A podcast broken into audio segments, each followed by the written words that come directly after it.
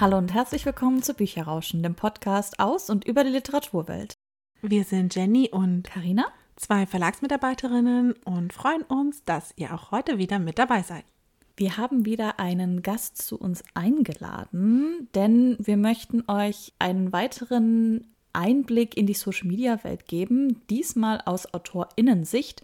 Also welche Möglichkeiten gibt es für Autorinnen, Social Media für sich zu benutzen, für das Selbstmarketing auch zu benutzen? Wie arbeiten Autorinnen mit Verlagen und Bloggerinnen und anderen Autorinnen bei Social Media zusammen? Und um uns diesen Einblick zu geben, haben wir Stefanie Hasse eingeladen. Hallo erstmal und herzlich willkommen bei Bücherrauschen, Steffi. Hallo zusammen, es freut mich, dass ich dabei sein darf. Stefanie Hasse ist Autorin. Sie schreibt vor allem Fantasy- und Jugendbücher in den unterschiedlichsten Verlagen. Mittlerweile hast du wie viele Bücher veröffentlicht? Letztens habe ich gezählt, da waren 26, glaube ich, veröffentlicht. Aber geschrieben habe ich ja, ich bin ja im Vorlauf, ein paar mehr. nee, aber ich glaube, 26 waren es bei der letzten Zählung. Wow. Das ist auf jeden Fall ja schon eine ganze Menge. Und du schreibst ja nicht nur, sondern du pflegst ja auch ganz stark Social Media und stehst im ganz regen Kontakt mit deiner Community. Warum nutzt du denn überhaupt Social Media?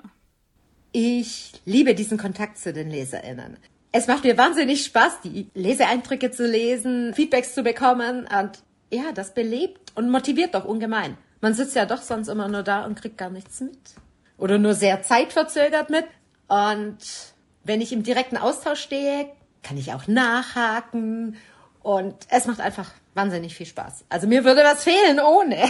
Das kann ich total gut nachvollziehen. Gerade als selbstständige Autorin sitzt man ja doch so ein bisschen im eigenen Zimmer quasi und kommt da ja gar nicht so richtig raus. Deswegen kann ich das total gut verstehen. Welche Social-Media-Kanäle nutzt du denn hauptsächlich? Inzwischen Instagram. Also früher war ich hauptsächlich bei Facebook, aber inzwischen wird das etwas vernachlässigt und es rutscht einfach alles von Instagram rüber. Es ist doch zielgruppenorientierter und Jugendliche sind dann halt nicht mehr so wirklich bei Facebook. Mein Sohn findet das auch für alte Leute, sagt er immer. Und man muss ja auf die Zielgruppe achten. Und worin siehst du so den Vorteil bei Instagram? Also es gibt ja ganz viele verschiedene Social-Media-Kanäle. Du hast jetzt auch Facebook erwähnt. Es gibt ja noch sowas wie Twitter, TikTok. Also was ist an Instagram für dich so spannend, dass du sagst, das ist mein Hauptkanal? Ich mag die Optik. Das ist tatsächlich für mich selbst sehr, sehr wichtig. Äh, mit Twitter komme ich gar nicht zurecht. Das mag ich gar nicht. Und TikTok ist, also ich bin dort auch, aber nur wenn ich gerade Lust drauf habe. Das ist mir zu laut. Ich mag das nicht, wenn ich ununterbrochen beschallt werde. Daher wird das vermutlich nie mein Lieblingskanal werden. Instagram kann ich Geräusche abschalten und bekomme eigentlich trotzdem alles mit. Und ja, die Mischung aus Reels, Stories und Fotos, Videos im Feed. Das ist das, was es für mich am attraktivsten macht. Du hast ja schon sehr, sehr früh auch als Autorin angefangen, die Social-Media-Kanäle für dich zu nutzen und auch zum Selbstmarketing von dir als Autorin zu nutzen, auch um, gerade wenn deine Bücher neu herausgekommen sind. Wie wichtig schätzt du das denn ein, Social Media auch als Autorin sozusagen eben zum Marketingzweck zu nutzen? Also ich würde jetzt nicht sagen, es werden alle Bücher gekauft, weil ich dort bin. Das glaube ich jetzt nicht. Aber ich glaube, für die Zielgruppe ist gerade solcher Kontakt und die Erinnerungen und Bücher zu sehen und während der Vorbereitungsphase dabei zu sein, inzwischen sehr wichtig. Also ich denke, man kann auch ohne, aber es schadet garantiert nicht. Du hast ja auch gesagt, du hast vor allen Dingen bei Instagram den Kontakt zu den LeserInnen ganz stark. Wie viel Kontakt hast du denn zu anderen Autorinnen, zu BloggerInnen, zu Verlagen, Buchhandlungen? Mindestens genauso viel.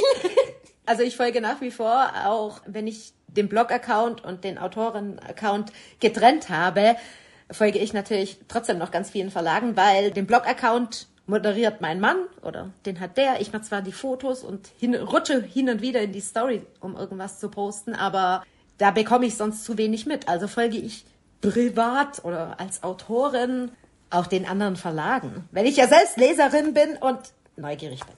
Genauso auch bei anderen AutorInnen. Ich finde es ja total faszinierend, wie viel du einfach auch auf Social Media machst und wie viele Einblicke du auch gibst. Also sowohl in so deine Schreibarbeit und die Gassigänge, aber auch, aber auch deine LeserInnen oder FollowerInnen mitnimmst zu zum Beispiel sowas wie eine Cover-Reveal oder auch sowas wie Titelraten fand ich total spannend. Deinem, ich glaube, zu deinem letzten Buch jetzt hattest du das ja gemacht. Und das finde ich total spannend, auch dass du halt so viele verschiedene Sachen machst. Wie kommst du denn auf solche Ideen? Die kommen immer irgendwo her. Und die buchbezogenen Sachen, die man irgendwie machen könnte, die kommen tatsächlich schon oft beim Schreiben. Und ich tippe dann irgendwelche Notizen in die App, was man denn da machen könnte. Und das Titelraten hat sich irgendwie verselbstständigt.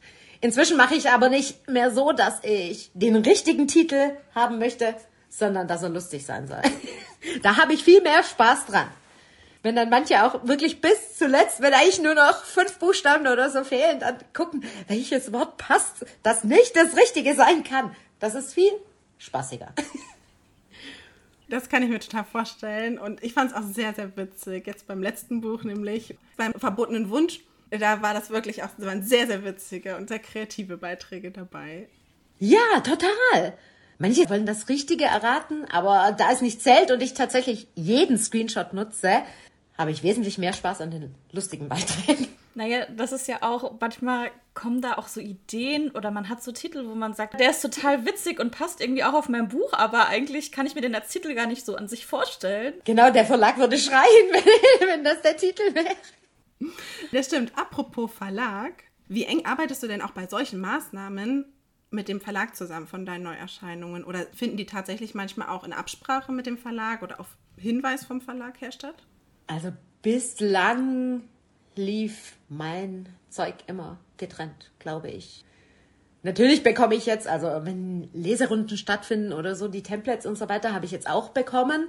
Aber die Vorabaktionen gerade im Titelraten ist er so weit vorab, da ist der Verlag noch gar nicht ins Marketing fürs Buch eingestiegen. Das ist also weit, weit vorab. Ist ja auch noch Vorbestellzeitraum und so weiter. Ich setze mich immer hin und mache halt. Wie eng arbeitest du denn, wenn die Neuerscheinung dann kommt und auch die Marketingmaßnahmen des Verlags greifen, mit den Verlagen zusammen? Also spricht ihr euch da teilweise noch ab mit den Marketingmaßnahmen, dass irgendwie zur gleichen Zeit was gepostet wird? Oder machst du da viel Eigenständiges und teilweise noch Content extra für den Verlag. Also, abgesehen vom Cover Reveal ist eigentlich nichts zeitlich irgendwie abgesprochen oder so. Hin und wieder noch kurz ein, das mache ich oder ich bin dann überrascht, wenn, keine Ahnung, irgendwas vom Verlag dann noch kommt in den Stories oder als Posts. Aber das einzige Mal tatsächlich Hand in Hand gearbeitet habe ich für Bad Influence aufgrund des fehlenden Namens. Das war dann wirklich hundertprozentige Zusammenarbeit. Hast du es gar nicht mitbekommen? Nee, ich glaube nee. fast nicht. Was hast du denn da gemacht? In der ersten Auflage war mein Name nicht auf dem Cover. Die Ebene war ausgeblendet beim finalen Check und beim Export und mein Name hat gefehlt. Und wir saßen dann in einer Zoom-Konferenz und haben überlegt, was machen wir jetzt?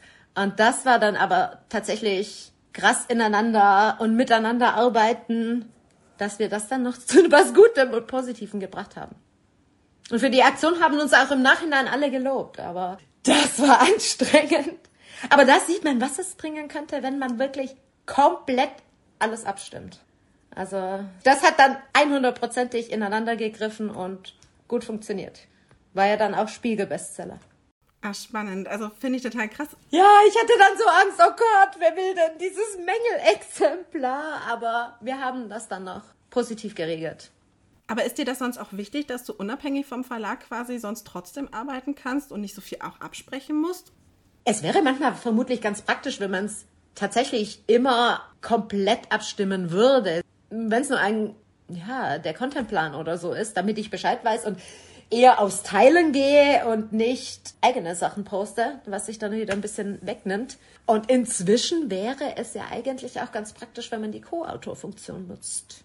Also die ersten Verlage nutzen sie ja auch und posten dann den Content gemeinsam, aber das muss natürlich abgesprochen werden, wenn der bei beiden dann gleichzeitig erscheint.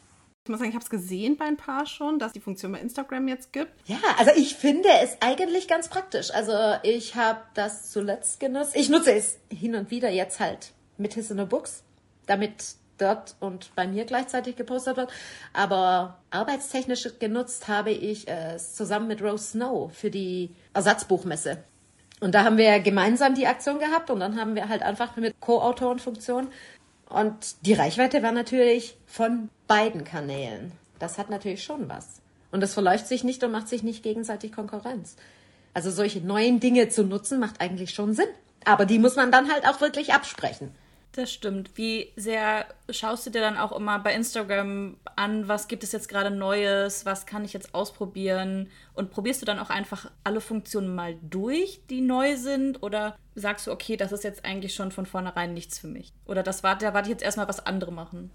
Also in der Regel schaue ich mir das an und wenn es denn zu mir passt und dem, was ich tue, manche Funktionen, die braucht eine Autorin nicht denke ich mal. auf die kann man, ja, also auf die kann ich verzichten und die brauche ich dann auch nicht. Aber jetzt die Funktion fand ich eigentlich ganz praktisch. Und das ist wohl auch geplant, dass jetzt dann mehr Co-Autoren rein dürfen und so. Also scheint es auch für Instagram Sinn zu machen. Nicht nur zu zweit, sondern tatsächlich, wenn viele. Macht dann natürlich Sinn. Dann wird die Reichweite krass gesteigert. Das klingt auch richtig cool, muss ich sagen. Und es ist ziemlich clever, das auch dann zu machen. Ja, es wäre ja eigentlich so einfach. Ich werde das dann auch tatsächlich, also wenn wieder Cover Reveals dann anstehen, auch so vorschlagen, weil es ist blöd, wenn ich es zeige und der Verlag das zeigt, statt dass wir es gemeinsam zeigen. Weil so sieht irgendjemand den Post zweimal, was vermutlich doof ist, statt dass es insgesamt äh, an alle von der Zielgruppe geht. Für unsere gerade nicht so Instagram und Social Media affinen Leute, kannst du noch mal ganz kurz erklären, was damit gemeint ist? Also mit den Co-Autoren Posts? Wenn ich auf Instagram einen Post, egal Real, Foto, Video, veröffentliche, kann man jetzt neuerdings, das ist noch wirklich nicht sehr alt, ähm, einen zweiten Urheber des Beitrags hinzufügen. Und dann ist dieser Beitrag nicht nur bei mir, sondern auch bei dem oder derjenigen. Ohne dass man getrennt posten oder dass jeder es posten muss. Man hat dann gemeinsame Kommentare. Nur einer muss antworten auf potenziell ja dieselben Sachen. Es ist echt praktisch. Also es klingt auf jeden Fall nach einer sehr spannenden Funktion, die, glaube ich, auch für die Verlage vielleicht nochmal sehr, sehr spannend wird. Gerade weil es halt auch die Möglichkeit gibt, dass man eben auch vielleicht mal einen Post vorbereitet und den dann einfach mit den Autoren direkt zusammen postet. Gerade sowas wie Veranstaltungen, Cover-Reveals ist ja einfach doch manchmal ganz schön, dass man dann einfach sagen kann, okay, dann ist es bei mir zu sehen, bei dir zu sehen und wir haben halt gleich die doppelte Reichweite. Und ich finde das mit den gemeinsamen Kommentaren halt super praktisch, weil man kann dann bei sich gucken und man kann dann bei dem Verlag auch schauen und man hat immer nicht so dieses Doppelte und die Leute müssen auch nicht doppelt kommentieren, sondern können halt bei einem kommentieren und dann ist es da auch gegessen. Ich habe tatsächlich direkt noch eine Frage. Und zwar, wenn jetzt das neue Buch von dir ansteht, was genau machst du? Gibt es so Standardsachen, die du grundsätzlich planst, die du auch auf Social Media machst? Oder schaust du bei jedem Buch wirklich individuell, was du machst? Also so ein paar Dinge gibt es immer. Es sind ein paar Zitate. also das ist eigentlich das, was immer kommt. Und oh, so ein bisschen was zur Entstehung vom Buch. Weil die Frage kommt ja immer, wie bist du auf die Idee gekommen?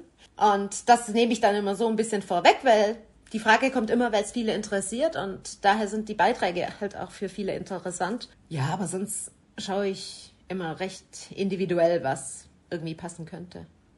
Eventuell die Charaktere vorstellen oder halt die Welt, je nachdem Fantasy, realistisch und so weiter. Das ist unterschiedlich. Aber Zitate sind eigentlich immer dabei. Nun bist du aber ja eigentlich Autorin und nicht Social Media Managerin. Wie machst du das denn? Tust du dir bestimmte Slots einplanen? Hier schreibe ich und ich mache jetzt genau in diesem Zeitfenster bereite ich jetzt Social Media Posts vor?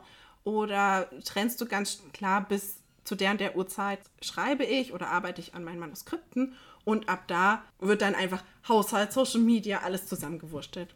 Eigentlich habe ich schon feste Schreibzeiten, aber wenn ich dann trinken, hole, Kaffee gehe und so, äh, ja, ihr kennt das, dann Handy in der Hand und ja, Instagram. Und da hängt man dann immer kurz fest, aber ich schreibe dann tatsächlich relativ zügig wieder. Da beantworte ich ein paar Nachrichten oder so. Aber Posts direkt, in der Regel fotografiere ich Sonntagvormittag Also für Hissner Books und für mich, wenn irgendwas ansteht. Und so nebenbei an den Nachmittagen oder so bereite ich dann Beiträge vor. Wie viele Posts oder Stories machst du so in der Woche? Also gibt es da so eine grobe Zahl? Hast du so einen Plan, den du dir vorher überlegst für die Neuerscheinungen? Oder machst du einfach vieles, wie es gerade passt? Ich habe keinen Plan. Ich mache einfach, wie es gerade passt, ja. Zu manchen Büchern kann man im Vorfeld mehr sagen, dann ist der Counter einfach, da kann man mehr verraten und ich kann mehr Posts dazu machen. Aber ich lege mich da jetzt nicht fest und sage, es müssen drei pro Woche sein oder so. Das mache ich nicht. Ich bin da entspannter, genau. Ich glaube, ich war früher da genauer. Aber mittlerweile bin ich da entspannter. Das ist ja auch eigentlich ganz gut. Nimmst du denn Social Media eher so als Arbeit trotzdem wahr oder als Teil deiner Arbeit als Autorin? Oder ist es für dich trotzdem eher Freizeit? Also den Kindern sage ich immer, es ist Arbeit. Sonst hänge ich ja die ganze Zeit am Handy. Nein, es ist teils, teils. Also ich folge natürlich mit meiner Seite auch privaten Sachen, Fitness und keine Ahnung. Es ist ja schon auch viel Privates dabei. Aber ein Teil Nachrichten beantworten, Kommentare beantworten und doch hin und wieder posten. Oder vielleicht solltest du mal wieder eine Story aufnehmen. da ist nichts mehr drin. Der Teil ist natürlich Arbeit. Aber ich würde mich jetzt da nicht äh, stressen und manchmal ist die Story dann halt auch leer. Das ist jetzt für mich jetzt nicht mehr so tragisch. Da war ich auch schon verbissener. Ich bin jetzt älter und bin entspannter. Ich habe tatsächlich auch von vielen Autorinnen nämlich jetzt auch schon gehört, dass Social Media halt einfach ja gerade in den letzten Jahren auch sehr, sehr wichtig geworden ist und für viele so erwartet wird, dass sie es halt machen. Es hat aber trotzdem irgendwo ja quasi so was wie Arbeit ist, weil man eben ja trotzdem erstmal überlegen muss, was mache ich eigentlich und habe ich überhaupt was zu erzählen? Und dass man natürlich gerade dieser Community-Teil, Nachrichten beantworten, Kommentare sich anschauen, beantworten, weil das ist ja, es macht Spaß, aber es ist halt trotzdem Zeit, die da ja dann für andere Sachen fehlt. Ja, ja, also jetzt gerade rund um Neuerscheinungen und wenn die Bücher ankommen und dann ganz viele in den Stories sind und man kriegt ja die Markierung dann, da antworte ich ja immer schon drauf. Weil ich finde es blöd, wenn ich nicht drauf reagiere. Und da ist dann teils das Postfach auch wirklich jedes Mal voll, wenn ich reinschaue. Und eigentlich schaue ich ja schon relativ oft rein. Aber das ist immer nur zu Spitzenzeiten. Im Normalfall hält sich das in Grenzen. Wie gesagt, ich finde das eigentlich praktischer, wenn man immer wieder reinguckt, als wenn man einmal am Tag reinguckt und dann erschlagen wird. Weil ich glaube, dann setzt das auch viel mehr unter Druck, wenn man weiß, ich brauche jetzt zwei Stunden am Stück, um Nachrichten zu beantworten. Ja, also ich kann mir vorstellen, dass es einerseits sehr stressig ist, so viele Nachrichten zu bekommen. Andererseits freut ihn das natürlich auch unglaublich, weil es wird natürlich auch gesagt, dass das Buch auch gesehen wird und dass man auch als Autorin interessant ist. Du hast ja jetzt gesagt, du hast eine Autorenseite, wo du dann auch privatem folgst. Wie ist das denn bei deinem Content? Fokussierst du dich wirklich eher auf dein Autorinnenleben und auf deine Bücher oder stellst du auch was Privates auf deinem Instagram-Kanal? Weil ich glaube, viele Autorinnen machen da auch so eine Mischung draus, dass sie teilweise auch Privates mit hineinflechten. Also Posts selbst sind eigentlich immer offiziell. Die bleiben ja auch. Aber in der Story bin ich, glaube total privat. Also was mich halt dann gerade beschäftigt. Wie ihr vorher gesagt hattet, Gassi gehen und Sport und so weiter. Also die private Steffi findet in der Story statt. Ich würde jetzt nicht irgendwie hingehen und mich beim Sport fotografieren für irgendeine Post oder so. Besser nicht. Aber das ist ja auch irgendwie das Schöne bei Instagram, dass man halt auch die Leute hinter den Büchern noch kennenlernt und die privaten Leute und dafür folgt man ja auch letztendlich Instagram und das ist ja auch der Vorteil gerade in der aktuellen Zeit. Es ist auch manchmal ein bisschen schwierig, den Druck halt auch was zu posten und sich zu präsentieren. Also es hat ja beides seine Vor- und Nachteile. Inwieweit macht man es, wie oft macht man es, wie viel macht man es, wie viel möchte man auch preisgeben? Ja, das ist ganz viel. Also bei mir ist es ja natürlich, ich bin Mama von zwei Kindern und gefühlt 24 Stunden hat das irgendwie mit den Kindern zu tun und über die kommt natürlich nicht ins, nichts ins Internet. Da bleibt dann natürlich vieles außen vor vom Privatleben, aber alles andere kann ich so teilen. Wenn halt dann ganz viel Family Time ist, dann wird's halt ruhiger. Aber ich glaube, das verstehen auch alle und bisher funktioniert das dann so auch ganz gut für mich.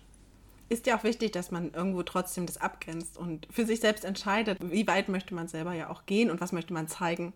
Gibt es denn bei Social Media etwas, wo du sagst, das würdest du dir gerne eigentlich manchmal auch anders wünschen? Es ist halt inzwischen immer mehr dieses Gerangel und dieser Like-Druck. Und das ist ja tatsächlich auch bei Autorinnen inzwischen der Fall. Wie viele Influencer, die dann irgendwelche besonderen Aktionen, Werbemaßnahmen und so weiter kriegen, es zieht sich dann halt irgendwann durch alle Bereiche durch. Und viele machen sich dann selbst Druck, ich brauche viele Likes, ich brauche viele Follows, weil ich sonst nicht verkaufe. Und dieser Druck ist natürlich nie gut. Weil dann wird's wirklich Stress und wir haben alle Stress genug, den brauchen wir nicht. Auf Stress, den ich verzichten kann, den lasse ich auch außen vor. Also, ich bin zu alt für sowas. Nein, ich glaube, viele Jüngeren machen sich da tatsächlich noch mehr Druck. Und dass die Farben alle gleich sind und dass das alles gleich aussieht, dass der Feed schön ist. Und ich habe letztens gelesen, nur 5% schauen überhaupt den Feed an. Also, das ist was, das hat absolut, macht nur Stress und kann man weglassen.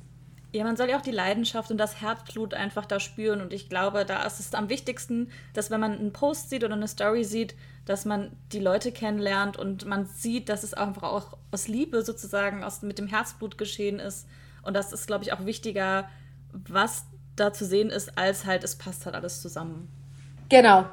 Es gibt einfach Wichtigeres, als dass alles perfekt passt oder perfekt aussieht nach außen hin. Das ist ein gutes Schlusswort, oder? Das ist, das ist ein sehr gutes Schlusswort und ich finde auch eine sehr, sehr gute Aufforderung quasi an alle. Dass man muss es nicht immer so dramatisch sehen und man muss sich nicht selber so viel Stress machen. Ich glaube, das ist das Wichtigste, was ich jetzt nämlich noch mitnehmen würde. Steffi, gibt es denn noch etwas, das du sehr, sehr gerne unseren HörerInnen noch mitgeben möchtest? So generell zu Social Media oder aber auch einfach von dir als Autorin? Also zum Social Media würde ich vor allem sagen, keine Vergleiche, keinen Stress machen, weil wenn es Stress macht, dann schadet es mehr, als dass es was bringt. Bin ich mir ziemlich sicher. Wenn jetzt jemand tatsächlich hinsetzt und sagt, oh, der Verlag hat gesagt, ich muss einmal in der Woche posten und jeden Tag eine Story machen, also ich glaube, das bringt dann nichts. Entweder poste ich, weil ich gerade Lust drauf habe, oder ich lasse es halt. So ist es bei mir bei TikTok wenn ich gerade Lust drauf habe, dann mache ich das. Aber ich würde jetzt nie sagen, ich muss da jeden Tag was machen oder mit allen anderen mitrennen. Es ist nicht mein Ding und so muss jeder sein Ding finden. Für die einen ist es Instagram, für die anderen vielleicht TikTok, wenn das besser liegt. Oder die anderen machen lieber Stories, die anderen lieber Posts. Und jeder muss da einfach sein Ding finden und dann funktioniert das auch. Und man kann mit Herzblut dabei sein. Das ist sehr gut gesagt. Jeder soll das sozusagen finden, was einem auch selber liegt und wo man auch einfach er selbst sein kann. Dann sind wir eigentlich auch schon am Ende unseres Interviews angelangt. Dir, liebe Steffi, ganz lieben Dank, dass du dir die Zeit genommen hast, uns auch so viel Einblicke gegeben hast. Ich finde es total spannend, dass du auch einfach mal ein bisschen gezeigt hast, was ist so hinter den Kulissen, gerade auch bei euch als Autorinnen war das ja auch etwas, was, was man eben nicht unbedingt sieht. Auch wie die Zusammenarbeit mit den Verlagen aussieht, weil wir ja natürlich eher die andere Seite kennen, also vom Verlag aus, wie es dann ist sozusagen mit den AutorInnen. Deswegen also danke dir, dass du dir die Zeit genommen hast. Vielen, vielen Dank.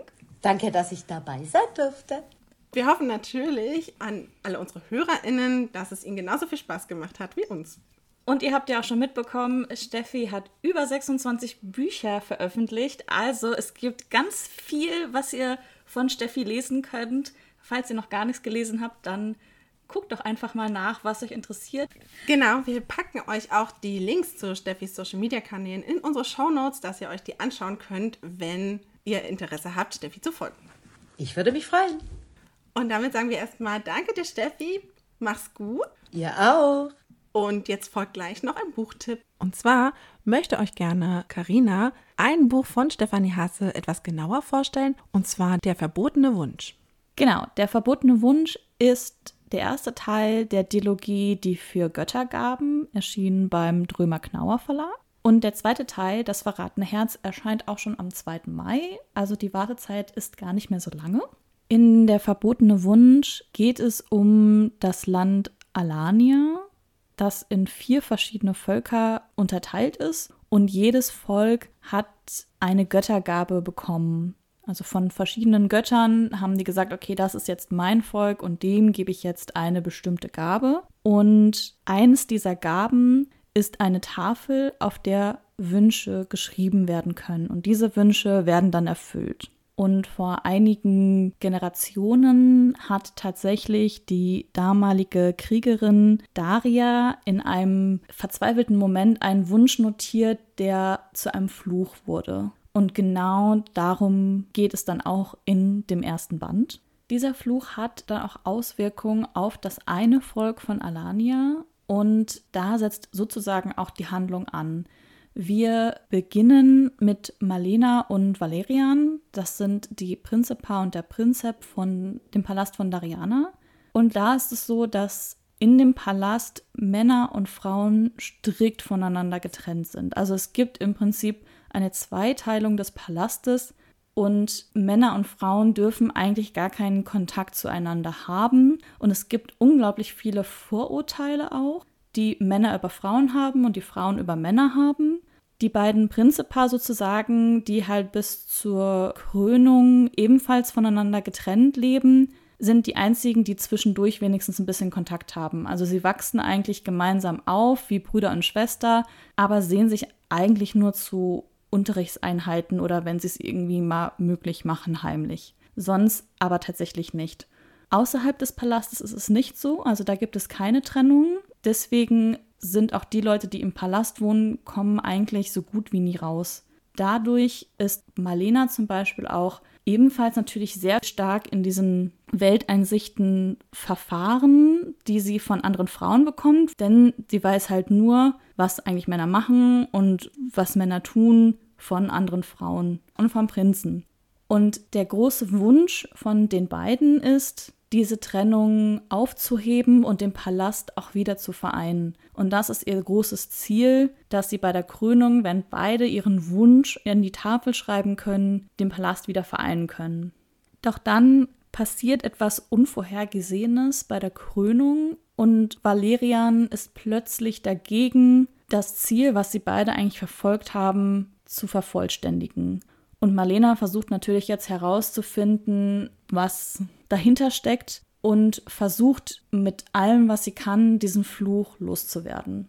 Ich fand das Konstrukt und die Idee super spannend. Es ist eine tolle Fantasy, wo wir natürlich auch andere Seiten und andere Völker noch kennenlernen. Ich fand es super spannend, diese ganzen Vorurteile, die einfach geherrscht haben zwischen Männern und Frauen und auch diese Unwissenheit, die Marlena hat, vor allen Dingen, wenn sie dann auch mal raus in die Welt geht also das spoilere ich jetzt mal so ein bisschen, sie bleibt halt nicht nur im Palast. Da gibt es dann einfach Welten, die aufeinander prasseln. Es gibt natürlich auch eine Liebesgeschichte, die auch noch reinspielt und die aber ganz entscheidend für die Handlung ist. Denn diese Liebesgeschichte hat auch mit dem Fluch zu tun. Deswegen will das gar nicht so viel vorwegnehmen. Ich fand es aber sehr gut einfach integriert, weil es nicht einfach ein Nebenplot ist, sondern wirklich auch ganz zentral in der Handlung.